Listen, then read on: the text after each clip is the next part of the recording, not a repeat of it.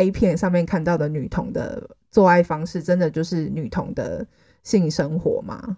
当然不是啊，那都是异男眼中的女同志。因为女同志说真的啦，我们不太会追求一定要叫得多大声，然后或者是一定要插入式的做爱，或者是一定要假阳具的做爱。欢迎收听卡卡老师性教育，我是卡卡老师，这是一个性教育的频道，提供零到一百岁的正确性知识，提升女性的情欲跟性自主权，有情感的交流才有好的性生活，懂性欲更能享受性生活。Hello，大家好，就是近两年呢，我参加在呃 Podcast 节目的一个串联活动，Wonderful Land Podcast，然后这个。呃，活动呢是有很多性别友善的 podcaster 一起合作。那主办的 Connie 呢，就是在第二年他参加台南同志大游行的时候，我跟他本人见到面了，然后看到他就是亲自就是用他自己的身体去传达很多关于女性身体被性化这件事情的呃行为本身来做一个活动。然后我觉得这件事情还蛮多可以讨论的。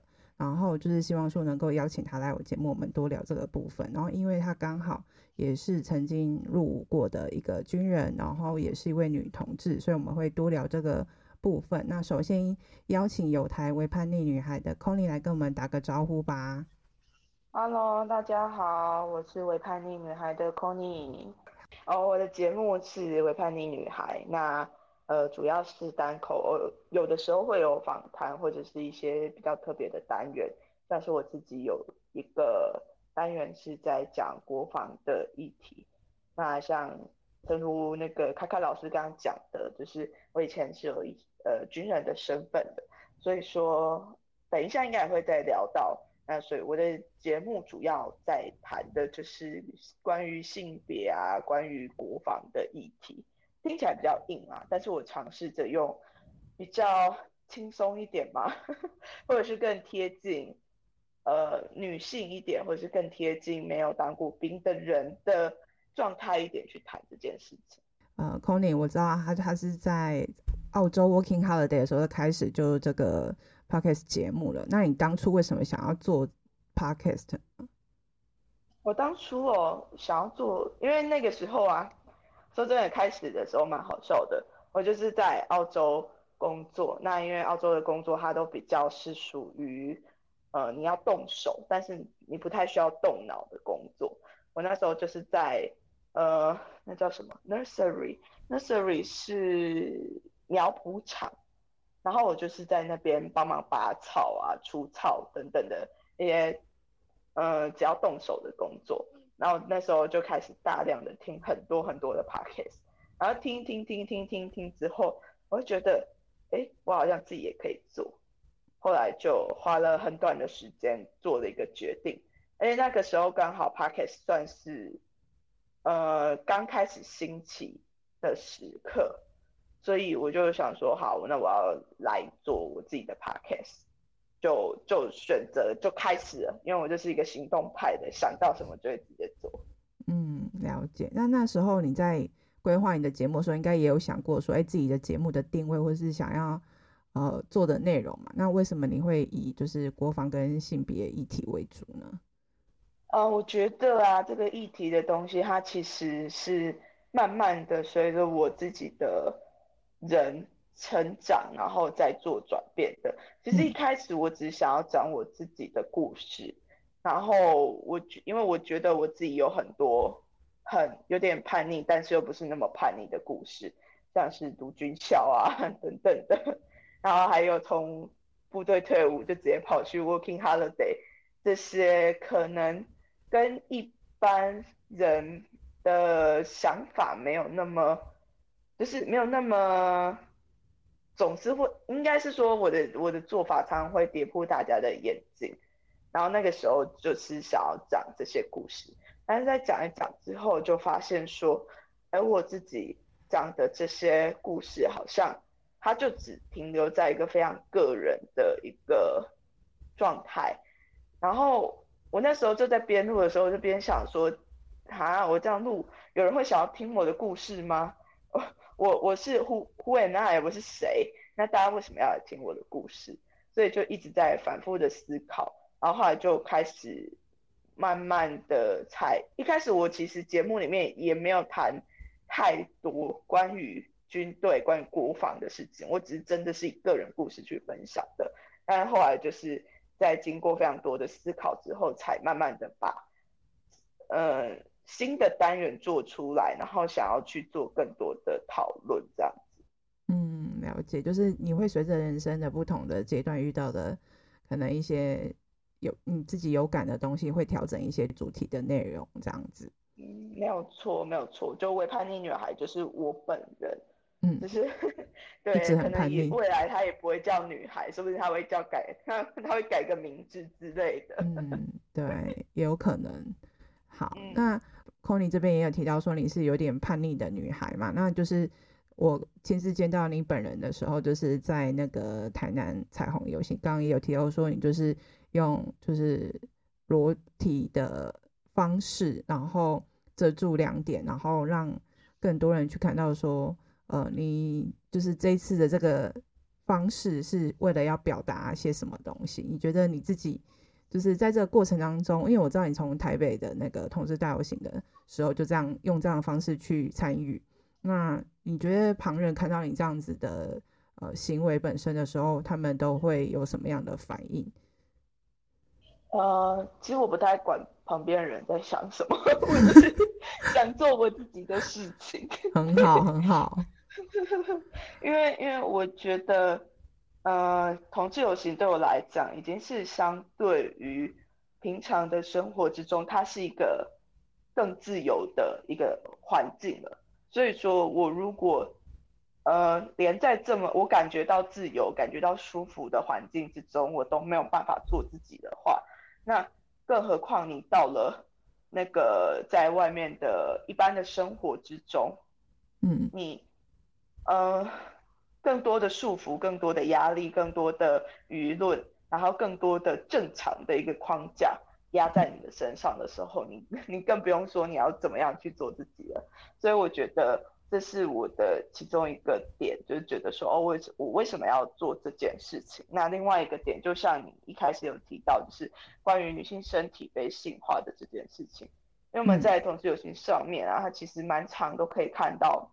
很多的男同志，很多的男体都可以尽情的裸露，不管是裸露上半身，或者是呃下半身只穿一个内裤啊等等的，呃近近也是近乎全裸的状态，但是大家却不会觉得他们，或者是有人会觉得不舒服啦，但是那个不舒服不是因为他们是男性所以觉得不舒服，而是因为他们裸而不舒服。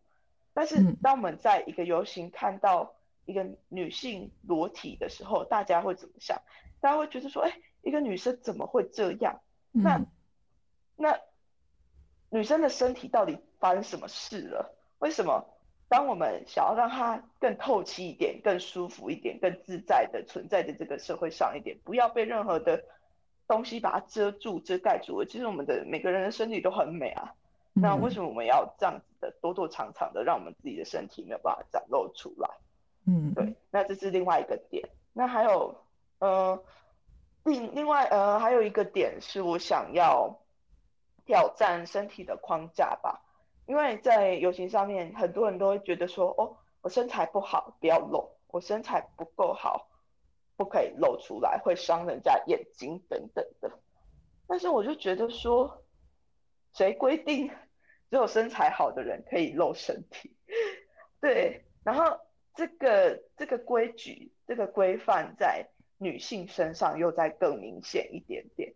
说真的啦，我在游行上面也有看过，就是呃类似熊族的男同志，他们也是穿得很露，穿得很辣，然后可能有一些身材比较好的，或者是就是有肌肉的，他们也露，然后也很辣，然后有的就是很瘦，瘦的像皮包骨一样，他们也很露，他们也很辣。但是我几乎几乎没有看过女性的身体是这样子的，然后女性的身体。会呈现出来，在游行上面穿的比较少的状态，都是那种练得很好、很好、很好的那种。嗯，我真的没有看过一个肉肉的身体，可能在其他届的游行有曾经出现，但它就是一个非常零星、非常零散的一个样子，呈现在就是出出没在某个游行的那个时刻而已。嗯，对啊，就在想说，哎，女性的身体到底还是回归到前吧，就是呃，还是回归到前面啦，就是说，到底女性的身体上面发生了什么事情？其实我很想要用我自己的身体去。冲撞，或者是去挑战这个社会的一个框架。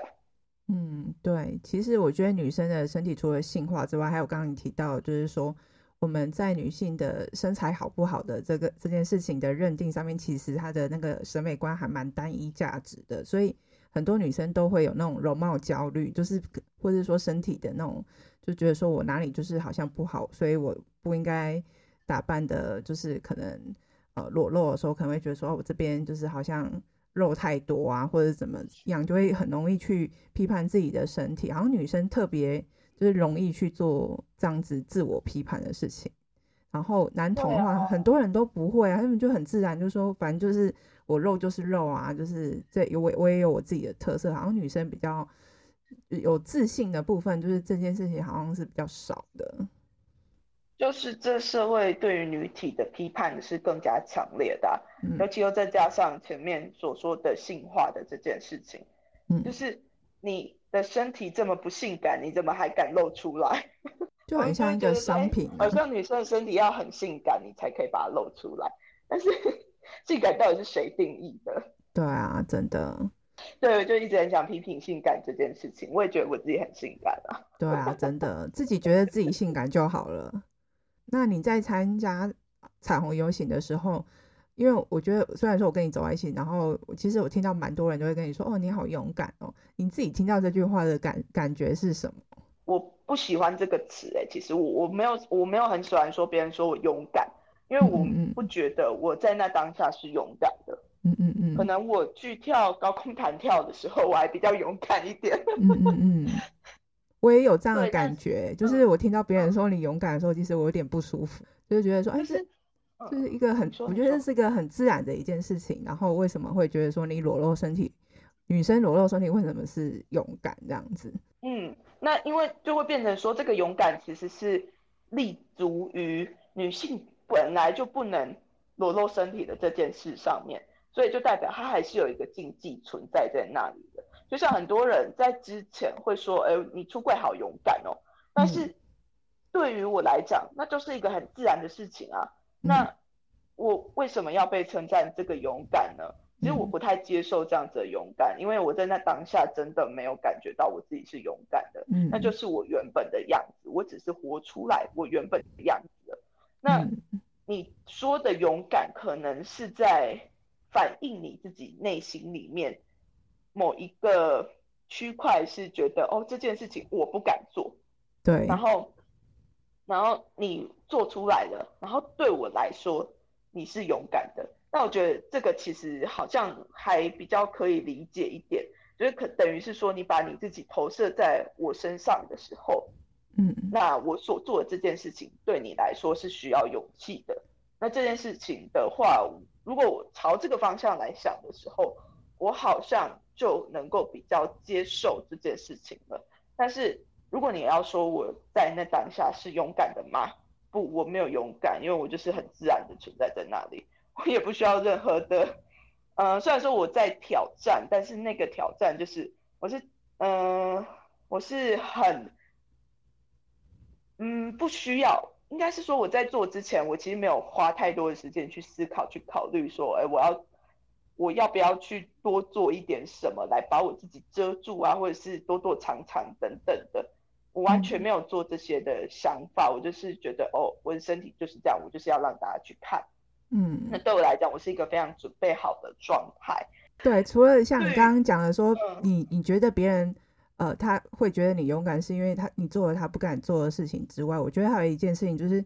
大家对女性很自然的去裸露自己的身体是很恐惧的，我觉得还有一部分是因为这样子，所以因为他很恐惧，所以他会觉得你很勇敢，所以他会觉得说，哦，你敢做这件事情，这样子，所以我觉得有一部分可能是来自于恐惧，所以会变成是你怎么敢？对啊 dare you 吗？就是就是一种女性很自然裸露自己的身体的时候，就是有一种你怎么怎么会做这种事情的那一种感觉，所以他会说、嗯、哦，你很勇敢。嗯，对，对，就有有时候我我会觉得吼，会称赞人家很勇敢，是因为找不到形容词可以称赞。对，对他其实他内心里面好像不是。说你很勇敢，是因为别的原因，他只好称赞你勇敢这样子。对，说不定就是他可能甚至有的时候是没有办没有那么认同你在做事情的时候，嗯、他就说：“哦，你好勇敢。”有可能，对，有可能。嗯、以后所以不能随便说 勇敢。就我觉得啦，就是我觉得还是可以说勇敢，只是你要。在讲出来的时候，再仔细的去回想，说你为什么会觉得这件事情是勇敢的？那你站在对方的立场想的时候，嗯、你觉得他真的是出于勇敢，所以才去做这件事情的吗？对啊。好，那聊到就是身体裸露这件事情啊，因为其实参加彩虹游行的时候，其实每个人他想要诉求或是表达他自己身体的方式是很不一样的。那我知道，也许北中南就是大家去参与这个游行的时候都还蛮开心，可是难免会遇到一些呃，就是比较保守或是对于这些呃比较性别议题的人并不是那么认同的人，然后他们就会说啊，为什么要把自己打扮的，就是哦无论是裸体之外，还有一些人会打扮的很像，就是像 drag queen，就是那种变装女王啊，或者是说哦、呃、会裸露自己的身体啊，露屁股啊，或是。哦，打扮像 BDSM 等等之类，就很多的不同的就是性的样貌，然后人家就觉得说这样好像是一群好像很淫乱的那种杂交的派对一样。那你觉得，如果你遇到有人就是可能无论是长辈或是不认同这种游行方式的人去这样跟你讲的时候，你通常都会怎么回应他们，或是说就不理他们这样子？嗯、我要讲就是，好像每次在游行之后啊。呃，好像嗯，我这我这次是看到迪卡了，然后反正迪卡就出现一堆呃游行为什么要裸露啊？你们这群老鼠屎啊！然后都是你们让游行怎么样怎么样啊？呃，都是你们把游行的名声带坏等等的。然后我就觉得说，这是一种切割吧，就是他已经在分分门别类了，就是你呃，你只能是一个。好榜样，乖乖牌的同志，然后一对一的关系，然后正常的性行为，呃，不会去外遇，不会不会去不会去跟其他人有，不会有其他特别特殊的性欲，然后也不会有其他的什么不符合所谓的一夫一妻，现在变成一夫一夫或一夫呃一妻一妻的那个不符合这样子的观念的。呃，同志，我必须要是这样子，阳光好同志才值得，才能够被，才能够走在这个街头上面。他现在已经在分类了。嗯，请问阳光好同志是 是哪里来？阳光好同志就是有这种用词吗？有，就是同志圈其实蛮常会讲的。他就是在，嗯、呃，他就是在讲，就是他就是在讲一种。很典型的同志的形象，那那个形象是你要很符合，很像异性恋，只是刚好你的性情上是你喜欢同性，嗯，而已。然后我觉得这些批评，他们就是在把这些排，把这些不符合的人排除掉。你爱 BDSM，你你们这群变态，然后你喜欢裸露，你们这群变态。你们不应该走在这样子的场合里面，你们这样子只会让同整个同志族群都被你们扯后腿。可是我就会觉得说，不是啊，我们一开始走出来的游行，在最最最一开始的时候，所有的同志都是被唾弃，都是被骂，都是觉得是呃不应该存在在社会上的一群。但是，时到今日，可能同志游行走了二十年了之后，为什么我们会反过来变成是我们在排斥性少数族群中的更少数的人。对啊，就会觉得这件事情很荒谬。我们在做以前人，我们在反，我们在做我们以前反对的事情。嗯，只是我们就把它做在，呃，比我们更少数的人身上。嗯，他其实是把这样子的霸权的形式再次的重蹈覆辙。嗯，然后就是他只是透过这样子批评，嗯、呃，游行里面裸露的那些人是老鼠屎的方式呈现了出来。我不知道这样讲会不会很很复杂，或者是很困难？不会，我我听得懂啊。嗯嗯嗯，对啊。然后啊，好啦，这是我自己对于呃同志圈内部如果有人在做批评的话，我会这样子讲。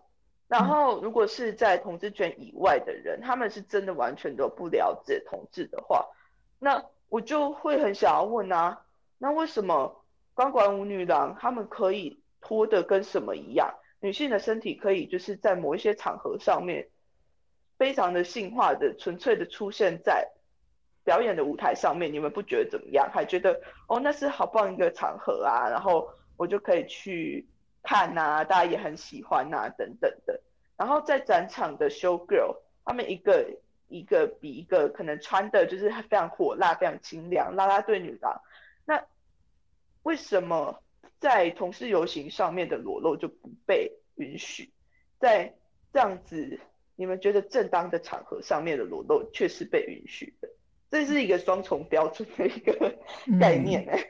对啊，真的超双标的。然后那些阿伯自己有可能热天的时候穿，就是都只穿着一条裤子，然后就直接在公园里散步，没有人觉得怎么样啊？你们在日常都可以做这些裸露了，然后我们就只是在那一天，平常你也不会在路上随随便便就遇到一个 BDSMer，或者是随随便便就遇到一个 Drag Queen，没有人想要在日常生活之中就是这么大费周章的装扮出来给你看。对啊，其实这样装扮很累耶。对啊，真的要花时间准备。真的要在要能够在街头上看到这些装扮，它绝对不会是一个凭空出现的样貌。而且你就想想嘛，同志游行好了，就算北中南都参加好了，再怎么样也不会超过一个礼拜，就一整年里面你不会超过一个礼拜看到这些人。而且除非你是 每一场游行都去跑，那。我会觉得你很，我觉得，我觉我会觉得，如果反对者可以跑到这么殷勤的话，也是一个很棒的黑粉啊。嗯，对啊，对，但是就是一整年的时间，就只有那一天，我们就这样子走在路上，嗯，然后你们就觉得，哦，天啊，怎么会这样？我没有办法接受你们这样子，嗯，这是真的是一件非常双标的事情。那我们其他剩下三百六十四天、三百六十五天，我们衣冠楚楚的走在路上，你也完全不。嗯完全不会在意啊！如而且如果我们没有这样的奇装异服站出来在街上的时候，你会在意我们吗？不会啊，Nobody cares。嗯，真的。我们只会觉得说，哦，他们看起来跟我们有什么不一样吗？啊，确实是有不一样，只是你真的一般的时候你是看不出来的。嗯，对，嗯，那你觉得？所以我觉得这些，嗯，我觉我觉得这些服装它有它自己的某一种。意义啦，存在的意义、必要性。嗯，对啊，因为之前我有听过另外一种说法，就是说，其实像同志游行这种的比较年度的盛事，它其实已经是一个国际性的大型活动。然后它其实借由很多人借由一些装扮或是身体的呃表现方式，它其实有点像是一个嘉年华会。我们也只有在嘉年华会的时候才会这样子，我们一般日常生活又不会去做这样子的事情，其实是就。只是一个一个表达声音的一种方式而已，对啊，对啊，嗯，我就觉得，哎意见那么多，到底是真的？像你刚刚说什么什么钢管舞女郎什么之类的，它其实在很多的宗教活动或是一些喜事跟丧事上面，好像也都会看到类似像这样的表演活动。那我说这样也算是一种，呃，就是女生身体就是性化，然后娱乐大家的方式，可是。大家却没有去说这样的方式是哦破坏什么风俗或什么什么的，可以去去批评那个游行活动这样子。对啊，就不会有像批评同志游行的力道去批评这样子的呃，把女性身体性化的方式。嗯，对。那你自己觉得，就是女性身体性化这件事情，你身为就是生理女性或是呃女同的身份里面，你觉得会有什么不同的感受吗？啊、生理女性跟女同，我我我。我觉得我自己的感受性可能跟异性恋女性会比较不太一样的是，因为我对于男性大部分的时间，生理男性啊，异男讲难听一点是异男，哦，也不是讲难听一点，就是讲讲确切一点是异男，就是会我会自动的离他们比较远一点点，嗯，所以说某种程度上来讲，我已经悄悄的。避开了很多我的身体被性化的一个状态，嗯，但是很多的一些女性是无可避免的啊，因为你一定要，因为你喜欢的是男生嘛，那你就是要跟男生交往，你就是要跟男生呃对谈，然后你就是要跟男生成为伴侣，那你一定会在这个过程之中，我觉得会遭遇到更多的挫折，欸，哎，我自我自己身为女同志，反而好像就避开了很多这样子的事情。嗯，了解。所以你现在已经有在自己的一个舒适圈里面了，不不太会受到干扰了，那还蛮幸福的。很需要，我就觉得全世界女人应该都来当女同志才对。对啊，可是，在路上，在路上你不会就是遇到吗？就是一些那种阿伯的眼光，还是你没有注意到，也不会在乎这样子？我不在意耶，可能因为。我自己穿着通常都会比较中性一点点，嗯，或许是因为这样子，然后又身材很高大，然后他们可能也不敢多看几眼吧，嗯，而且我平常也不太化妆，嗯，所以不是他们的狩猎范围。OK，就是你还不足以就是让他们觉得是可以被意淫的对象，是这样吗？对可能我觉得是，或者是说我故意成为这个样子的。因为我觉得，如果我真的遇到那样子的方式的时候，我是会很不舒服的。嗯，当然小时候有遇过啊，但是小时候遇遇到的就是那种真的是纯粹的性骚扰的那种状态，然后还有什么露鸟啊，就不管他他就是不挑对象，只要你是女的，他就露给你看的那一种，我就我就没办法了，然后我就会直接上去跟他讲说，请你不要这样。嗯。可是身为女性，我觉得好难避免哦。就是关于呃，无论是被性骚扰，或是被就是用一个不舒服的眼光去看，那你自己有没有像你刚刚提到说露鸟什么的？你还有发生过什么让你觉得印象深刻的事情，让你觉得就是很难忘记的，就是觉得不舒服，或者说，哎，你做了什么事情去反击，或是就是表达你自己的看法，然后让他知道说，哎，你不能这样做，这样。我生命中好像真的比较少这样子的经验，因为我自己有个优势，就是我自己身高很高，然后体型也比较像一个男性的，比较接近一个男性的身形啦，所以说好像他们不敢轻易的对我动手，欸，哎，可能就是你比较安全，也就是说，因为你的身材的关系，让你有一个安全网。呃，我觉得我觉得有差哎、欸，嗯。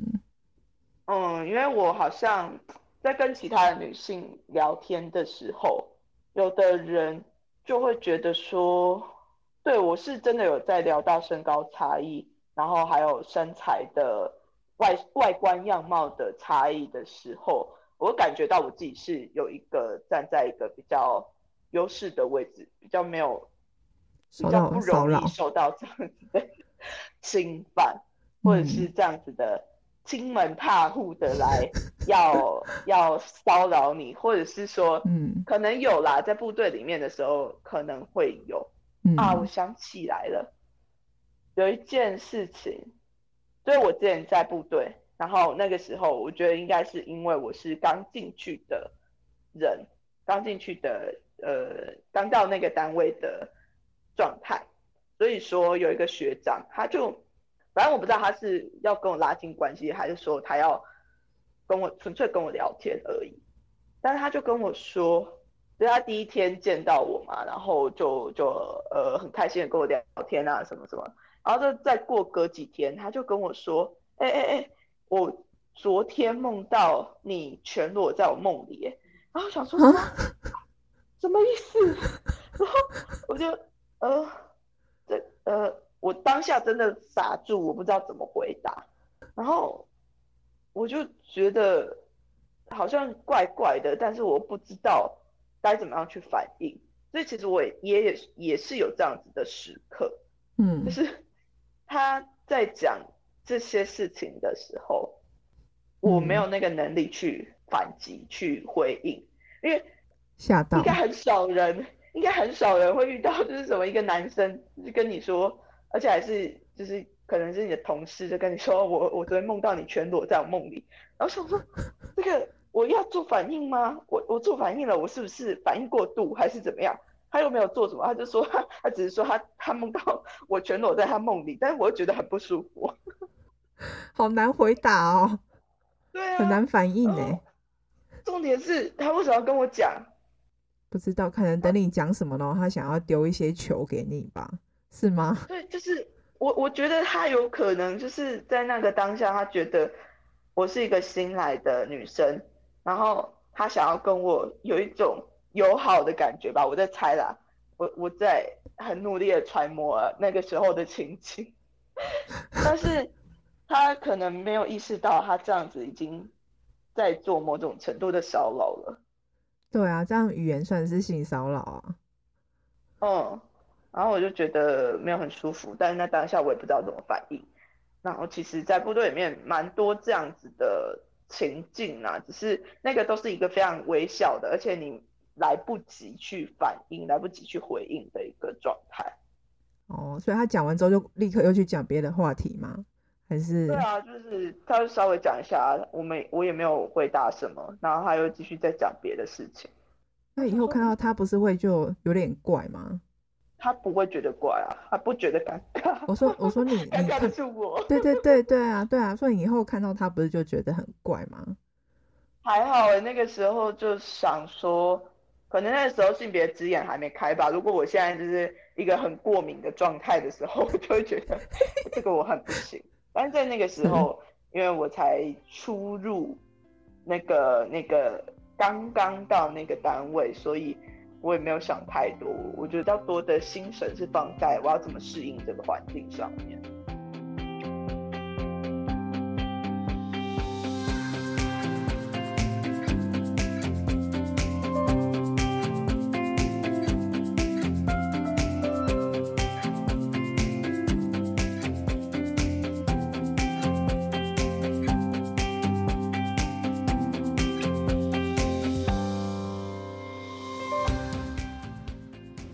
听别的节目有提到说，你在军中大概好像就是过了一小段时间之后，就是你也有探索出你自己觉得知道你自己就是女同，然后你在军中就是出柜这样子，然后嗯，然后你又本身是基督教家庭长大的，你觉得因为你在两个非常超级极端的群体里面，就是做这件事情，我觉得就是那个压力应该超大的吧？那你是怎么？就是去，就是做这件事情的。你自己那时候心里面的，就是 OS 是什么这样子？你说出柜吗？对啊，就是在那个，就是你自己的家庭跟在军中这样子，因为这两个就是非常、oh. 非常非常非常就是极端的群体里面。极端的群体，我想想哦，那个时候我跟家里面出柜，其实。还蛮顺利的。我是我是真的花了很长的时间去做准备，嗯、去去准备出柜。然后我觉得我自己啦，我自己面对出柜的方式是，我一直在不断的跟不同的人出柜，很有趣吧？嗯、就是串联式的吗？点点就是我是透过一次一次不断的跟别人出柜，然后来。累积我对出柜的那个信心，OK，最后我才跟我的家人出柜。算前面每一次都是一个很好的练习，然后那些经验都还蛮不错的，所以就让你有自信心，足以可以跟妈妈讲这样子。嗯，我我我自己是这个样子，这个状态，所以其实我一开始出柜的时候，我不是，我就只是跟我一个呃好朋友讲，嗯、对，只是就是我可能就真的外表比较中性一点吧，然 后反正我就跟他们讲之后，他们就说啊，你不是本来就是吗？嗯，他们觉得没有怎么样，对，就是他们就就已经自己认定我是了，嗯，然后。但是我之前是都不曾自己把它讲出来过。嗯，了解。那你们同学们，呃，你的朋友们，就是还蛮还蛮会看人的。嗯，那就我就那时候真的比较比较 tomboy 一点点。嗯，了解。那在军中呢？嗯，军中哦，军中也是啊，军中就比较像是我在。跟家人出柜的前面一站，嗯，就会先在部队里面。嗯，可是我我想一下，我那时候好像也没有特别去出柜，我只是在闲聊的时候就会稍微的放进去一点点东西，然后我可能会跟一些比较亲近的同事讲啦，就会跟他们说，哦，我是跟女生在一起的。嗯，这样子，但是你知道部队就是一个很八卦的地方，所以你只要跟一个人讲了之后，很多人都会知道。嗯，OK。后来就变得大家都知道啦，甚至还有一个别单位学长还偷偷的跑过来，然后就把我叫，就是在在我们一起出公差的时候，然后还偷偷的问我说：“哎、欸，你是不是那个？”然后想说是哪个？我知道他想要问我是女同志啊。但是那个时候就觉得，嗯，OK，好，那个部队传八卦的速度其实是蛮快的，嗯，所以只要跟一个人讲之后，就差不多大家都会知道了。嗯，了解。嗯，那你觉得那时候还有另外一个方式是，我会带那个时候的伴侣跟部队的人一起吃饭。哦，这样很好，欸。嗯，就是有出去聚餐的时候。嗯嗯，这样蛮自然的。对啊，因为我就觉得。我可能也在做一种社会教育吧，嗯，就是要让女同志的存在，或者是性少数的存在，是一件很自然的事情。嗯，对，嗯，那你，嗯，但我听起来的话，感觉跟家里面沟通的压力比较多一点点。军中倒是很还好，需要花一点时间跟家人讲。因为，因为，因为军中对我来讲，它是一个职场啊。职场是会离开的，嗯，是会过去的。但是家人，你就是一辈子啊，嗯，就算不想要跟他们在一起，你还是你们还是家人啊。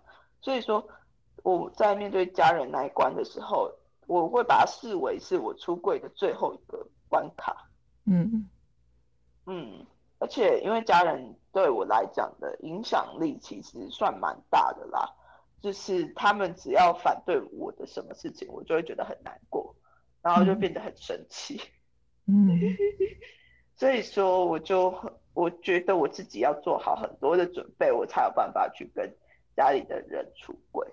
嗯，了解。那因为你自己是基督教家庭出来的嘛，那你自己，呃，因为我在听之前的其他你的访谈里面有提到说，你其实是呃在这个出柜之后，就是你自己也会。想要去上教会，然后跟你原本就是去的那个教会的那个群体，跟还有就是关于神的一切，就是你有很多的自我怀疑跟对话。那你自己在这个过程当中有没有什么的，就是情绪的转变跟分享，是觉得还蛮值得跟就是呃跟你有一样困扰的，就是同志们可以分享的？我觉得啊，我自己。小的时候，在基督教的家庭长大的，在基督教的环境长大的，说真的，那种，呃，对于自己是同志，就是对于同性恋是罪这件事情，我花了很长很长的时间去把它从我的价值观中把它挖起来丢掉。嗯，就是如果像是种菜一样，有有一个杂草在里面，然后那个杂草就是哦，同性恋是罪这件事情。然后它可能就是根非常非常的深，所以我花了很多很多时间去把它挖干净，去把它拿出来，然后去把它从我的价值观里面拔除。嗯，然后这真的是很花时间的一件事情。因为我的小时候的状况是，我连我是同性恋这件事情我都讲不出口。嗯、我我是女同志这件事情我讲不出口。然后我以前的状态就是，哦，我会一直写日记，因为我会觉得我自己的身体很清楚，我是比较喜欢女生的。那。嗯只是我的价值观，我的脑袋没有办法去接受这件事情。但是我同一个状，同一个时间，我也不愿意去成为异性恋。嗯，它其实是一个很矛盾的样子。我除了啦，除了非常小的时候，我就会觉得好像有人，然后好像有男生喜欢我是一件很很有趣的事情。然后我可能也会尝试去喜欢男生，但是那对我来讲都只是一种对于喜欢跟爱的一种操纵吧。嗯、那但我觉得说到底啦，就是我我就是一个喜欢女生的女生嘛，所以就是嗯、在基督教的状态之下，说真的啊，如果你会觉得你在基督教里面，然后你是身为女同志的。状态会感觉到不舒服的时候，我会建议啦，就真的是离开那个教会，或者是离开那个宗教，离开那个会让你卡在里面的东西。毕竟，身为女同志这件事情，它虽然可能会流动，但是它会是跟着你一辈子的事情。那宗教的话，说真的，你可以换到一些对同志比较友善的教会啊，他们会跟你讲。其他更多不一样的关于圣经的解释，关于神怎么样去爱所有人，而不是因为你的性倾向，然后就会把你定罪定到一个 不行。嗯，当然那不是神，那只是人解释出来的神而已。所以如果真的在这样的环境觉得很痛苦的话，就离开吧，真的。嗯，对，对。就是离开那个会让你不舒服的环境，让你很痛苦的那个呃环境里面。其实虽然说我们这边都讲了很多关于就是出柜或者比较辛苦的部分，那你觉得我们也要讲一些身为女同的好处？你觉得身为女同的优势是什么？要让大家觉得说，哎、欸，女同还是有很多幸福的地方啊。女同志的优势吗？而且两个女生香香的很。很很可口，没有啦，我我我我其实好像也没有特别觉得是什么优势，反正是觉得女同志不是个不是个主流的群体，我就很努力的在让大家看见女同志，只是我就觉得好像你也不需要什么样的优势啊，嗯、但是啊，说真的，女性女同志在关系之中啊。可能会遇到的，就是我要怎么讲比较好，比较适当，应该是说就不会有那种比较不会啦，因为还是会有一些女同志是非常父权的方式在生活的，这个不可否认。嗯，但是当你在女同志的关系之中的时候，或者是在同性的关系之中的时候，大部分相较于异性恋的关系。之间的权利其实是会比较平等的，嗯。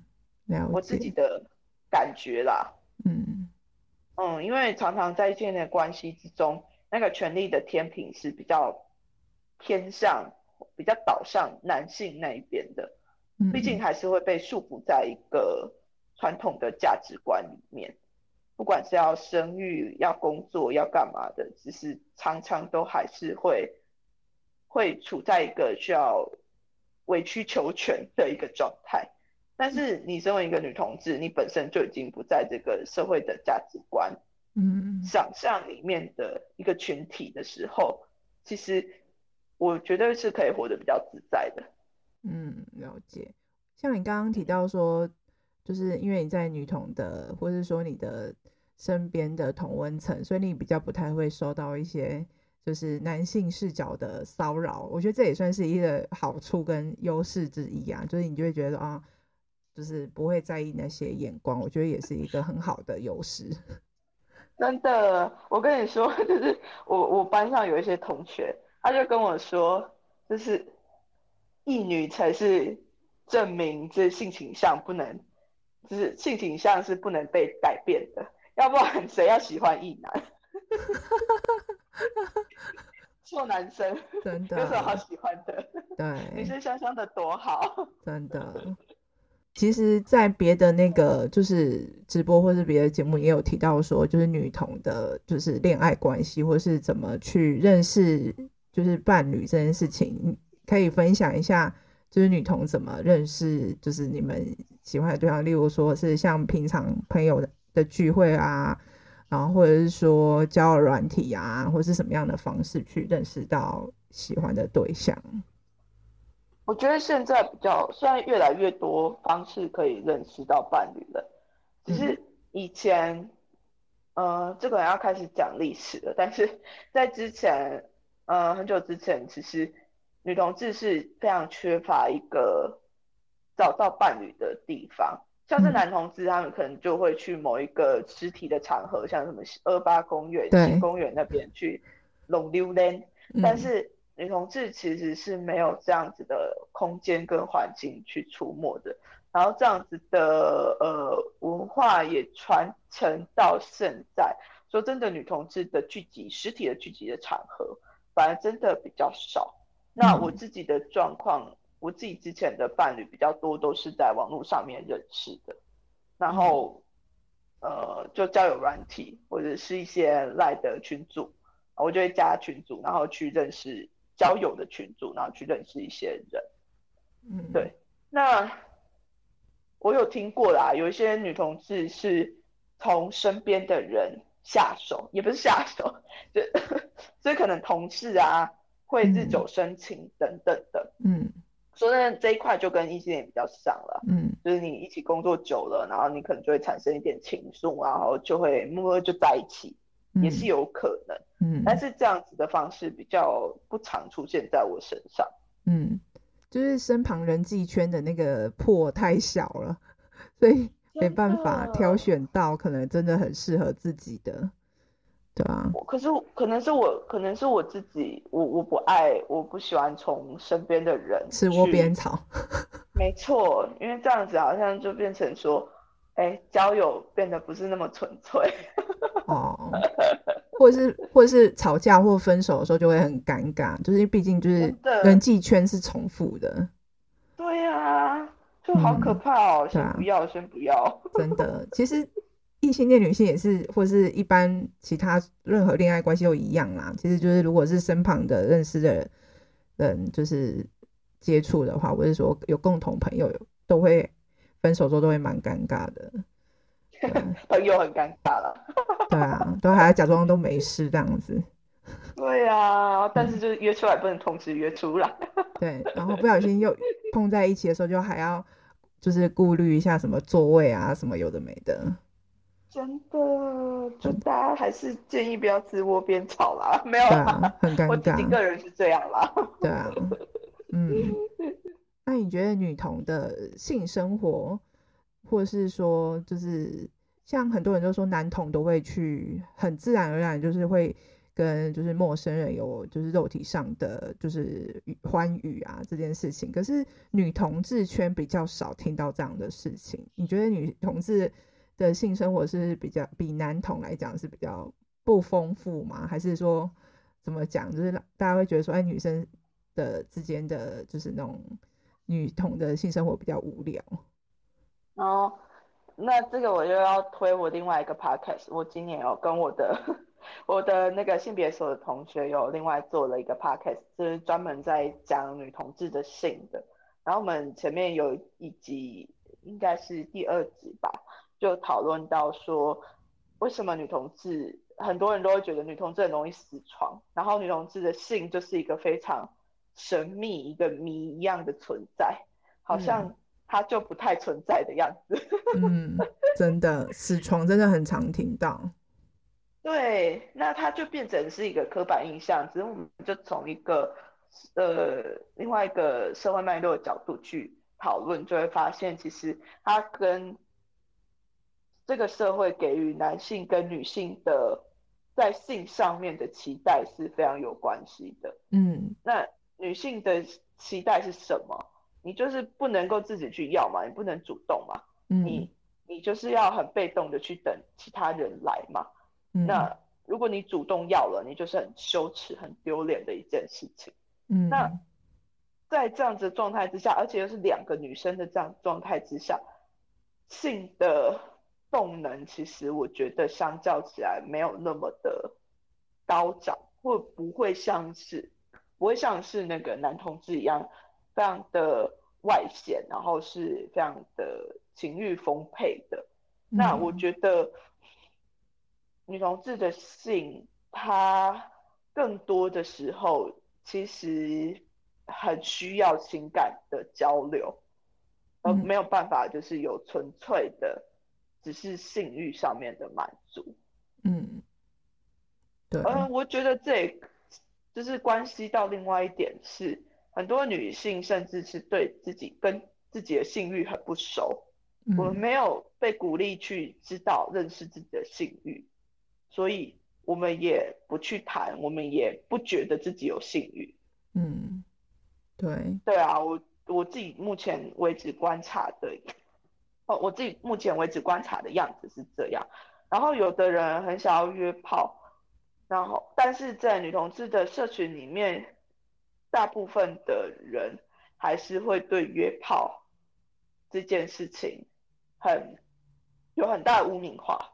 嗯，哦，举一个例子，就像我们那一天在台南游行的时候。我有贴了一张约炮的在我的身上，然后那个约炮的，它其实是我自己对我自己的形容词之一。嗯，对。但是呃，有一个看起来呃，我不确定她是不是女同志，但是她就是比较中性打扮的女生。然后一来，她第一个要撕的就是撕掉我的约炮的。她想要，为什么他想要撕掉啊？有问他吗？因为我有，我一开始有跟他解释啊，就是说，哦，我你有觉得你不喜欢的形容词，你可以把它撕掉。然后他就想要撕我的约炮的，然后我的约炮的就被撕了一半，后来就粘不回去了，被破坏了。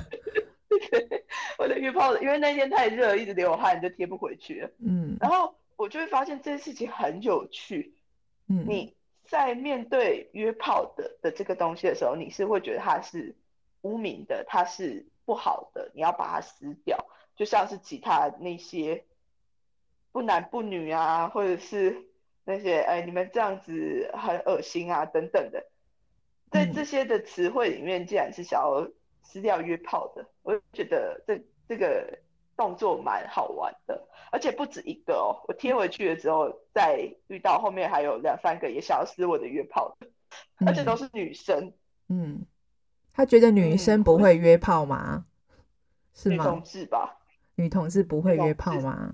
哦，我我我我我还想要提另外一个，就是女同志好像有的时候会拿男同志的社群跟女同志的社群来比。然后就会说男同志的社群要爱约炮，那女同志不是这样的，女同志不是，就是女同志好像会把这个社群定义成是一个无性的，然后是一个嗯很纯洁的一个状态，嗯，其实蛮长的时，蛮长，很多时候会变成这个样子。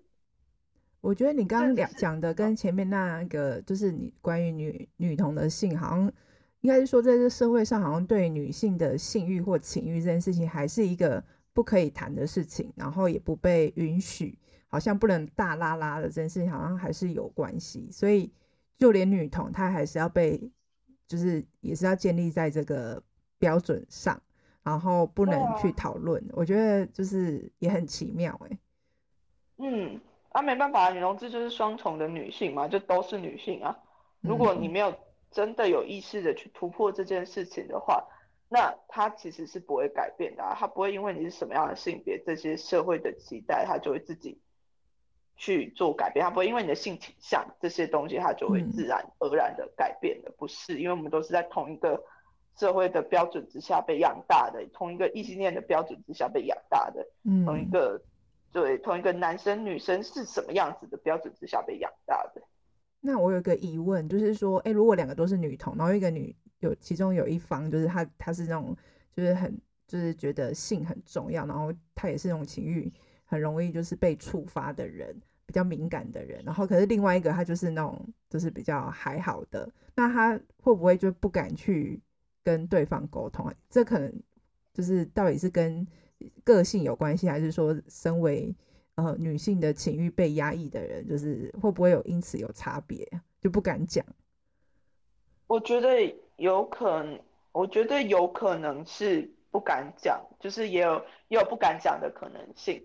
那当然，我也是觉得要看 couple 啦，因为有的 couple，我现在有看到一些 couple，他们确实是会开始协商去做开放式，不过那已经是非常近期的事情了。那在以前的话，这样子的情况，我觉得最后最后应该都会走向分手吧。嗯，真的就跟一般的异性恋的夫妻一样那样子。对啊，对啊，就是只是。